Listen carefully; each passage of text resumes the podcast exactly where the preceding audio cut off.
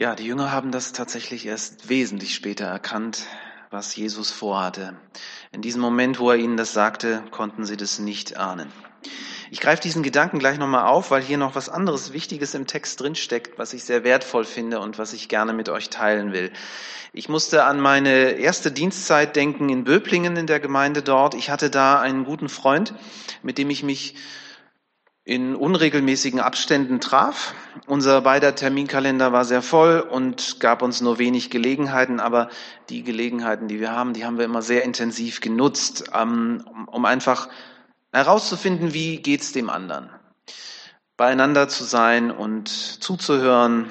Wir haben bei unserem Treffen auch so manche Predigt, die ich gehalten habe, miteinander reflektiert. Das war für mich immer sehr wertvoll, dass mir jemand dann auch mal Dinge gesagt hat, die ich ähm, ja die ich vielleicht nicht unbedingt so hören wollte, aber wenn, wenn dir ein guter Freund Dinge sagt, dann, dann kannst du die ja auch annehmen und dann kannst du drüber nachdenken. Und so war das auch gute Freunde, so würde ich schon sagen, äh, waren wir. Er hat mir damals zum Beispiel auch immer wieder äh, gesagt, wo er meine Stärken sieht und hat mich da ermutigt, das eine oder andere zu wagen und ähm, über Dinge hinauszugehen. So, so im, im, im Anfangsdienst ist das auch nochmal ganz wichtig, dass man da so jemand an seiner Seite hat. Aber vielleicht generell. Ich glaube, ich habe das für ihn auch gemacht. Ich kann mich an einen Moment erinnern, ähm, da war er gerade sehr frustriert, er hatte gerade sehr viel Stress in der Firma, wo er gearbeitet hat und hatte dann zusätzlich ähm, Verpflichtungen in der Gemeinde und alles war ein bisschen viel und er fragte sich generell immer wieder, wo, wo ist mein Platz in dem allen? Wer bin ich eigentlich? Er war, ist ein sehr intensiver Mensch und will immer alles richtig machen, hat auch immer viel zu viel gemacht, finde ich. Ich habe ihm damals ähm, an diesem Abend, weiß ich noch, in etwa Folgendes gesagt. Ich habe ihm gesagt, weißt du, in deinem Herzen lebt ein brennendes Verlangen, Gott anzubeten. Und das spürt man. Das spüre ich so total. Und verbunden mit deiner musikalischen Begabung glaube ich, dass du ein Lobpreisleiter bist. Ähm, ist er dann geworden. Immer mehr, ja, ähm, in Schritten natürlich. Es ist ja so, ich, ich habe ihm, glaube ich, nicht wirklich was Neues gesagt eigentlich geht's uns ja so, wir, wir wissen eigentlich tief innen in uns drin, wer wir sind und was wir können, welche Träume Gott in uns hineingelegt hat. Aber manchmal, manchmal brauchen wir jemand, der uns kennt und der uns so ein bisschen anschiebt und uns an die Berufung Gottes in unserem Leben erinnert. Und ich kann mir vorstellen, dass der ein oder andere von euch ähnliche Erlebnisse hat oder auch ähnliche Menschen kennt. Diese Menschen sind sehr wichtig. Es ist sehr wertvoll, dass wir immer wieder auch Zeit mit ihnen verbringen. Und äh, das ist das, was Freunde tun. Sie, sie äh, definieren sich gegenseitig. Sie sagen dem anderen, wer er ist. Wir springen jetzt in den Bibelabschnitt. Es geht um Jesus und Petrus und ich denke, ich sage nicht zu viel, wenn, wenn ich sage, die beiden waren gute Freunde. Natürlich ähm, ist Jesus der Lehrer, der Meister, ganz klar, der Rabbi und ähm, Simon ist der Schüler und trotzdem merkt man im Umgang miteinander, wie, wie offen sie zueinander auch sind. Und ähm, ja, da, da ist eine Freundschaft, die die beiden verbinden. Man spürt das. Chronologisch, sag ich mal, müsste man hier vielleicht so sagen, sie kennen sich mittlerweile auch schon zwei Jahre, sind miteinander unterwegs. Jesus hat da noch die anderen elf Jünger und Petrus ist einer von ihnen. Die Passion, des Kreuz ist schätzungsweise noch sechs Monate entfernt. Es gibt jede Menge Zeichen und Wunder, die deutlich werden ließen, wer Jesus ist. Und Jesus geht davon aus, die Jünger müssten es jetzt langsam wissen. Alle synoptischen Evangelisten berichten uns davon. Matthäus, was wir gerade gelesen haben, Markus und auch Lukas berichten von diesem Bekenntnis des Petrus, das in der schönen Gegend von Caesarea Philippi geschehen ist. Es ist äh, sehr bedeutsam dass es dort geschehen ist. Jesus überlässt das nicht dem Zufall. Er geht mit den Jüngern in diese einsame Gegend. Aber diese Gegend ist nicht nur einsam, sondern sie ist verbunden mit ganz bestimmten Gedanken. Ich werde euch das mal ganz kurz skizzieren. Ähm, Caesarea Philippi. Es gibt eine Besonderheit, die diesen Ort einfach ähm, ausmacht. Und ähm, ursprünglich hieß diese Stadt Paneas. So haben syrische Griechen diese Stadt genannt, war eine alte Stadt und ähm, sie haben hier eine Gottheit verehrt, die sie Pan nannten. Pan, daher auch Paneas. Und äh, Herodes, der, der Große, ähm, der hat diese Stadt umbenannt, der hat sie auch umgebaut und der hat hier ein großes Heiligtum geschaffen für den Cäsar. Ähm, Caesarea Philippi, deswegen hat er die Stadt auch so genannt. Also das war praktisch der Cäsar, der Kaiser Augustus. Der hat ja auch ähm, gottgleiche Anbetung verlangt und ähm, ja, Herodes hat ihm praktisch hier ein Heiligtum gebaut und hat ihn praktisch hier als Gott verehrt. Ähm, dieser Tempel befand sich interessanterweise ganz in der Nähe von der sogenannten Grotte des Pan, wo praktisch vorher die, die, die Griechen äh, diese Gottheit Pan angebeten haben. Und wir merken, dass es im Grunde genommen der perfekte Ort, an dem die Jünger darüber nachdenken, wer ist Jesus. Ja, hier kommt nämlich raus, nicht Pan ist Gott und auch nicht Augustus, sondern Jesus Christus.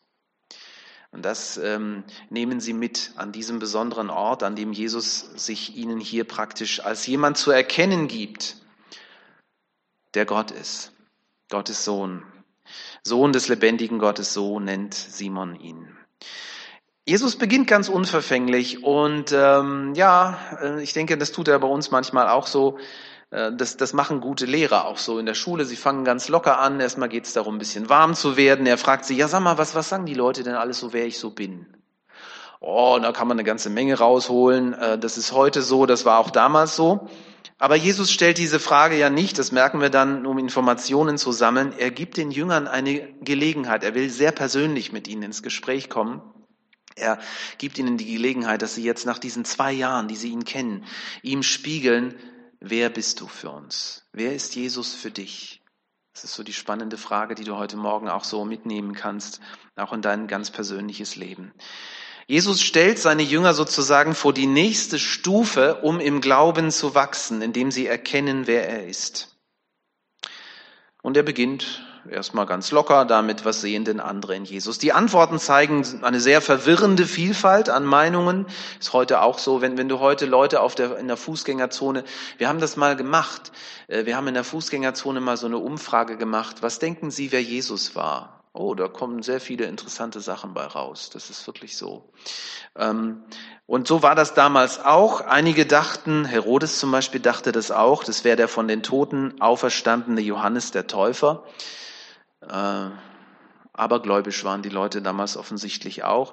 Einige glaubten, Jesus sei der Elia. Das ist durchaus eine biblische Vorstellung gewesen. Und zwar kommt das aus dem äh, Propheten Malachi 4, Vers 5. Da heißt es, siehe, ich sende euch den Propheten Elia, bevor der große und schreckliche Tag des Herrn kommt.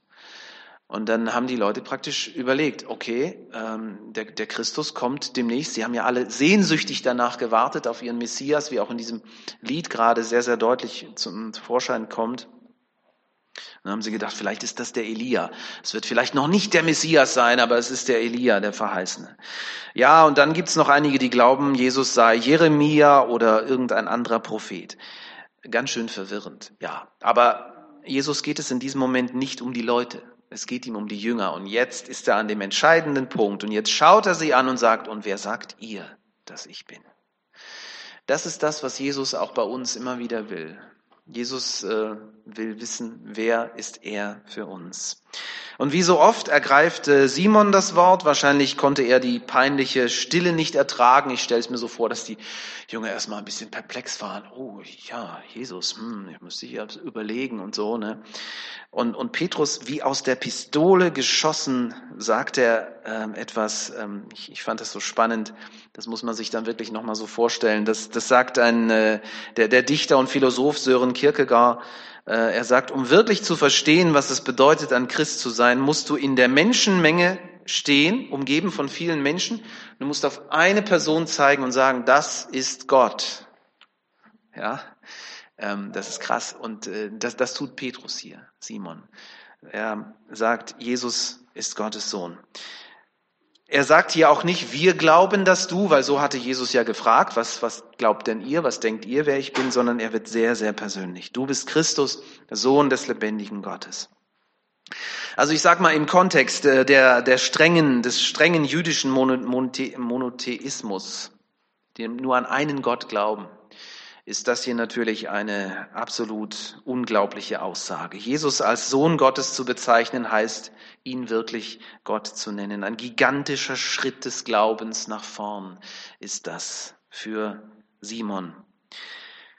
Wenn wir an die erste Frage von Jesus denken, für wen halten die Leute den Menschensohn, dann ist die Antwort von Simon sehr, sehr deutlich. Der Menschensohn ist gleichzeitig auch der Sohn Gottes. Und das ist heute, und das vereint uns mit allen Christen, evangelisch, katholisch, alle bekennen heute, Christus ist Gottes Sohn. An ihn glauben wir. Ja, Simon sagt es hier als erstes. Und wie so oft ist das so zu beobachten bei Simon Petrus. Er gibt Dinge von sich, deren Fülle er so im Ganzen noch gar nicht begreift. Und Jesus ist sehr begeistert. Jesus äh, belohnt ihn mit einem Segen. Er sagt, gesegnet bist du, Simon, von einem Menschen konntest du das nicht haben. Ganz sicher nicht. Bestimmt nicht. Ein Menschen kommt auf sowas nicht. Menschen kommen auf die erste Liste, auf äh, Propheten, auf guter, guter Mensch, guter Lehrer, wie auch immer auch Menschen heute Jesus sehen. Wer Jesus wirklich ist, kann nur Gott sagen, so wie er das bei der Taufe getan hat, als Jesus aus, der, aus, der, aus dem Wasser kommt, da kommt diese Taube vom Himmel und die Stimme kommt, dies ist mein geliebter Sohn. Ja, und hier ähm, geschieht es wieder, und es geschieht praktisch für die Jünger. Simon ist derjenige, der, der es ausspricht. Und bestimmt haben die anderen Jünger dann genickt und gesagt, ja, ja, genau so ist es. Simon hat recht. Und hier wird deutlich, das Bekenntnis ist kein Verdienst, es ist ein Geschenk Gottes, Gottes Wirken. Das merken wir auch immer wieder, wenn wir im Gespräch sind mit Menschen, die ähm, nicht glauben oder noch nicht glauben. Wir, merken, der Glaube ist ein Geschenk. Das, das kann man auch nicht machen. Wir merken, es braucht Schritte dorthin. Es braucht eine Entwicklung. Wir können oft für Menschen nur beten. Wir können sie nicht über die Ziellinie führen oft, ja, weil wir einfach dann spüren, sie, sie sind noch nicht so weit. Und jetzt kommt es zu einer bemerkenswerten Wendung. Jesus hatte seine Jünger aufgefordert, ihm zu sagen, wer er ist. Durch göttliche Eingebung hat Petrus nun für alle geantwortet. Und jetzt wird Jesus Simon sagen, wer er ist. Du bist Petrus. Das ist wie so ein Echo. Ne? Jesus, ähm, also Simon sagt, du bist Christus. Und äh, Jesus sagt, und du bist Petrus. Das ist der Name, mit dem er ihn bedacht hat, als sie sich das erste Mal gegenüberstanden. Vermutlich ist das dieser Text aus dem Johannesevangelium, wo sie am See Genezareth stehen und wo es heißt, Jesus sieht ihn aufmerksam an und schaut ihm sozusagen ins Herz und sagt ihm, du bist Simon, aber eines Tages wirst du Petrus heißen. Genauso sagt er es ihm da. Das ist noch Futur, das ist Zukunft, eines Tages. Und jetzt ist es soweit. Jetzt holt Jesus diesen Begriff wieder hervor, Petrus, Fels, Stein, und sagt jetzt, jetzt bist du Petrus, es ist soweit. Und jetzt sagt er ihm auch, was das bedeutet. Auf diesen Felsen will ich meine Gemeinde bauen. Ein ganz wesentlicher Satz. Theologen sowohl aus katholischem als auch aus protestantischem Lager nehmen an, dass der Begriff Felsen, Stein sich auf Petrus selber bezieht. Das scheint ja auch so die innere Logik des Textes zu sein. Naja, und die katholische Kirche bezieht sich äh, hier auch auf diesen Vers, um die besondere Stellung von Petrus abzuleiten, auf dessen Nachfolger ja dann sie die Päpste dann äh, zu rechnen. Ich will hier keinen Streit vom Zaun brechen. Ähm, aber ich will schon eine etwas andere Sicht der Dinge vorschlagen. Petrus ist der Fels. Das ist gar keine Frage. Jesus nennt ihn so. Petrus ist der Stein. Aber er ist der erste Stein, mit dem, mit dem Jesus anfängt, seine Gemeinde zu bauen. Es werden noch viele, viele andere Steine dazukommen. Simon bekommt diesen Titel nicht, weil er, das wird ja hier auch deutlich, geistlich so besonders reif ist. Das merken wir nur wenige Augenblicke später nach seinem ergreifenden Bekenntnis, da wird er schon wieder zu einem Werkzeug des Bösen. Jesus sagt es ihm ganz direkt. Er sagt, weg mit dir, Satan. Wörtlich steht da hinter mich, Satan. Also aus meinem Blickfeld raus, ja. Das muss auch für Petrus sehr, sehr heftig gewesen sein. Das muss ein Wechselbad der Gefühle sein. Das muss man sich auch mal versuchen vorzustellen, ja. Es ist Gnade, dass Petrus erkannt hat, wer Jesus ist. Und Jesus segnet ihn hier für etwas, das nicht auf seinem eigenen Mist gewachsen ist, Und ich glaube, so ist es bei uns allen. So ist es bei allen Jüngern von Jesus bis heute. Jesus fängt an, seine Gemeinde zu bauen. Der erste Person, die im Glauben bekennt, wer er ist, mit der baut er Gemeinde. Und in dem Moment, wo du und ich das erkennen, wo wir erkennen, wer Jesus ist, werden wir zu Petrus, werden wir zu einem weiteren Stein, den Jesus gebraucht zum Bau seiner Gemeinde. Viele Millionen Menschen sind seither zu Petrus geworden. Und das heißt nicht, dass, dass der eine weiser oder besser ist als der andere. Ja, und dann weitet ähm, Jesus die Berufung von Petrus aus, indem er verspricht, ich gebe dir die Schlüssel des Reiches Gottes, mit denen dieses zugeschlossen bzw. aufgeschlossen werden kann. Auch hier äh, ist Petrus wieder der Erste. Wir merken das später, wenige Kapitel später, Matthäus 18, weitet Jesus das auf alle seine Jünger aus. Spricht er dann nicht nur Petrus an. Hier wird deutlich, offensichtlich haben sie an diesem Zeitpunkt dann alle verstanden, wer er ist. Und Jesus sagt ihnen dann, äh, Matthäus 18, Vers 18, ich sage euch, was ihr auf der Erde bindet, wird im Himmel gebunden sein und was ihr auf der Erde löst, wird auch im Himmel gelöst sein. Wir alle sind Petrus. Hört sich erstmal seltsam an, aber genau darum geht es Jesus. Er will uns alle berufen. Und in unserer Unterschiedlichkeit, in unserer ähm, unterschiedlichen Begabungen, in unserer unterschiedlichen Art, die Welt zu sehen und zu verstehen, sind wir herausgerufen von ihm und äh, bilden gemeinsam die Gemeinde. Wir sind ein Stein unter vielen und wir werden alle dringend benötigt. So sieht Simon das auch. Nach vielen Jahren des Dienstes blickt er zurück und er sagt uns, wie er denn seine besondere Position verstanden hat. Im ersten Moment hat er vielleicht auch gedacht, oh ja, ich bin der Petrus, ich bin besonders. Aber er merkt ja dann auch ganz schnell, dass das alles nur geschenkt und geliehen ist.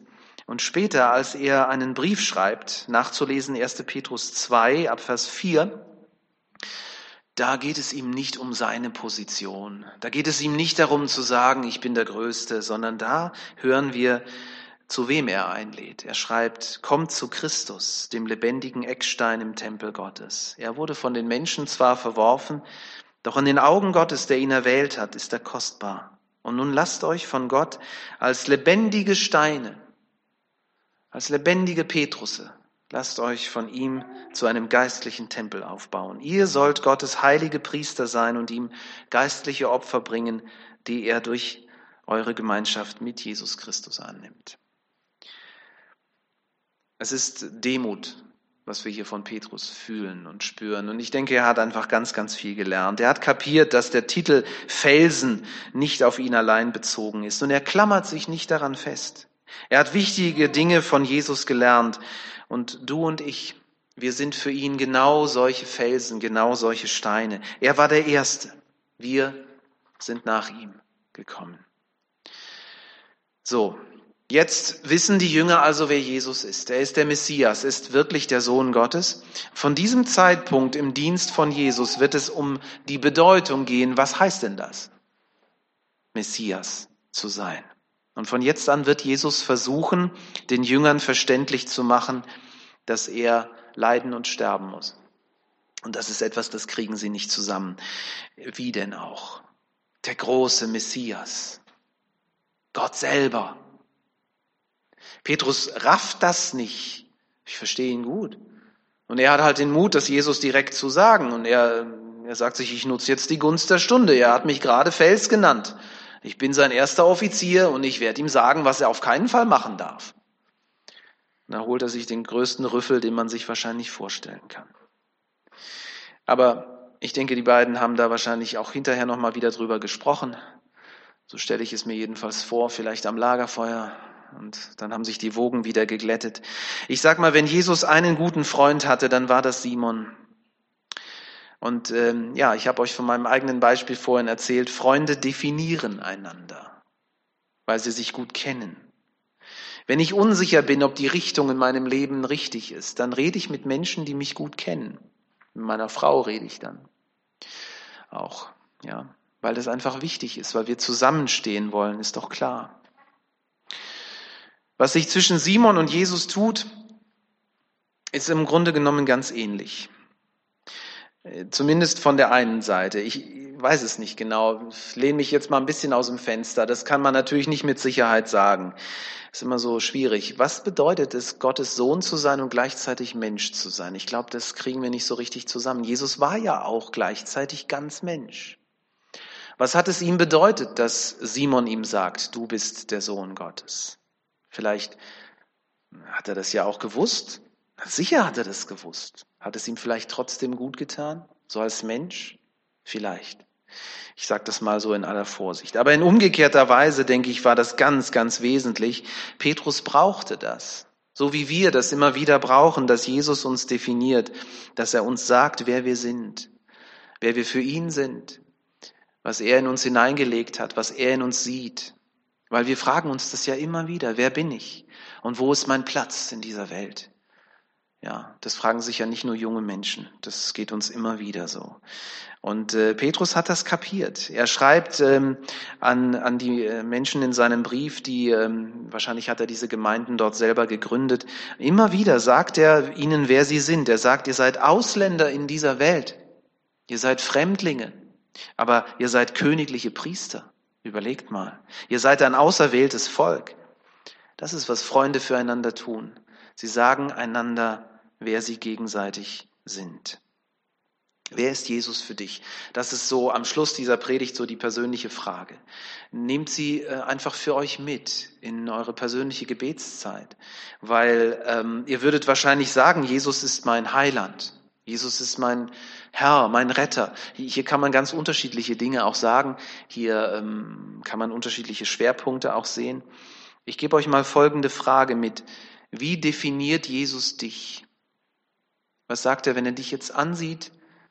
Wer sagt er, wer du bist? Wenn du zu ihm sagst, Jesus, du bist mein Herr oder du bist mein Freund, du bist mein Retter. Jesus kontert dann, so wie bei Petrus, und sagt dir etwas.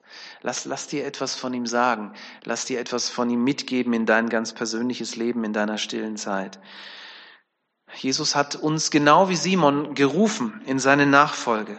Aber das ist für viele von uns schon sehr, sehr lange her.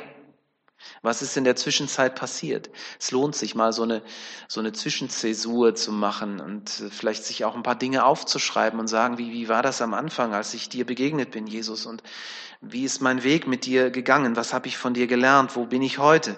Was habe ich erkannt von dir, wer du bist? Und was hast du mir in der Zeit gesagt, wer ich bin? Es gibt so ein schönes Bild in Offenbarung 2, damit möchte ich schließen. Ähm, da wird uns gesagt, dass Jesus, also er sagt es hier einer, einer Gemeinde, er sagt, ich werde euch einen weißen Stein geben, da wird euer neuer Name draufstehen. Irgendwie äh, habe ich so überlegt, äh, das ist jetzt ein bisschen flapsig. Nehmt es einfach so mit. Ähm, vielleicht äh, wird es ja auch ganz anders sein. Ähm, aber irgendwie ähm, denke ich, Simon hat schon von Jesus vorher mitbekommen, was auf diesem Stein stand. Der neue Name von Simon heißt Petrus und Jesus hat ihm schon das, das vorher offenbart. Vielleicht macht das Jesus bei, bei dir und mir auch. Ähm, es ist so wichtig, dass wir in enger Beziehung zu ihm leben, weil er meint es gut mit uns und er sieht Dinge in uns, die wir so vielleicht noch gar nicht sehen. Ja, wie nennt Jesus dich? Wie nennt er mich? Diese Frage bleibt ein Stück weit offen. Nehmt sie mit hinein in eure persönliche Begegnung mit ihm, zu der Jesus uns immer wieder auch einlädt. Amen.